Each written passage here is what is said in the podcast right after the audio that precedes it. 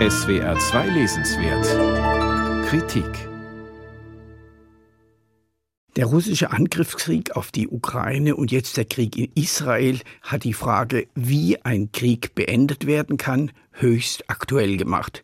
Natürlich geht der Historiker Jörn Leonhardt die Frage historisch an und fragt, unter welchen Bedingungen wurden in der Vergangenheit Kriege beendet.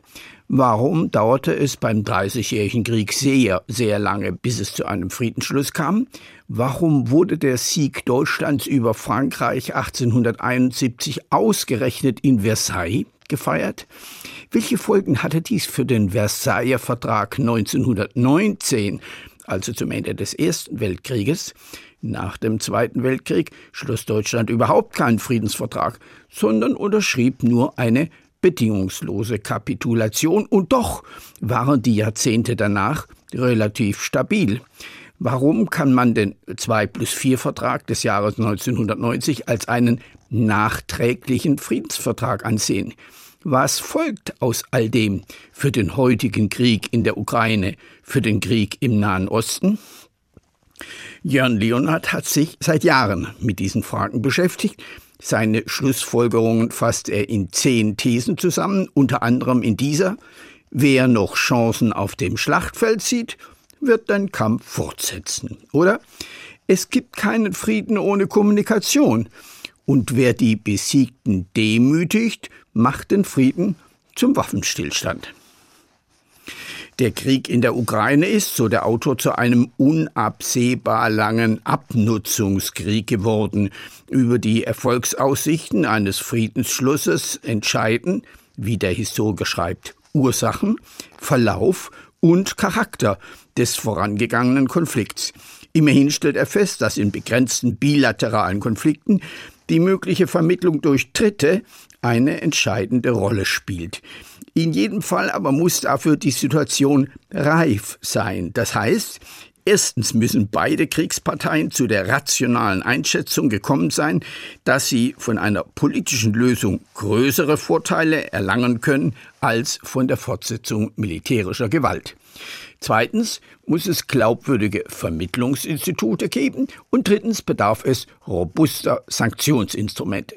Auf die Ukraine bezogen wird man schnell erkennen, dass keine dieser Bedingungen erfüllt sind und ebenso wenig sind diese Bedingungen für den Konflikt zwischen Israel und den Palästinensern erfüllt. Aufgrund der zahlreichen Beispiele, die Leonhard anführt, vom Krieg Athens gegen Sparta bis hin zum Krieg im ehemaligen Jugoslawien und den fragilen Zuständen im heutigen Bosnien, kann er äußerst anschaulich erklären, was es zu einem tragfähigen Frieden bedarf, warum ein trügerischer Waffenstillstand nicht lange weiterhilft und warum sogar eine militärische Niederlage zum Nachdenken über notwendige innenpolitische Reformen führen kann, wie in Preußen zu Beginn des 19. Jahrhunderts.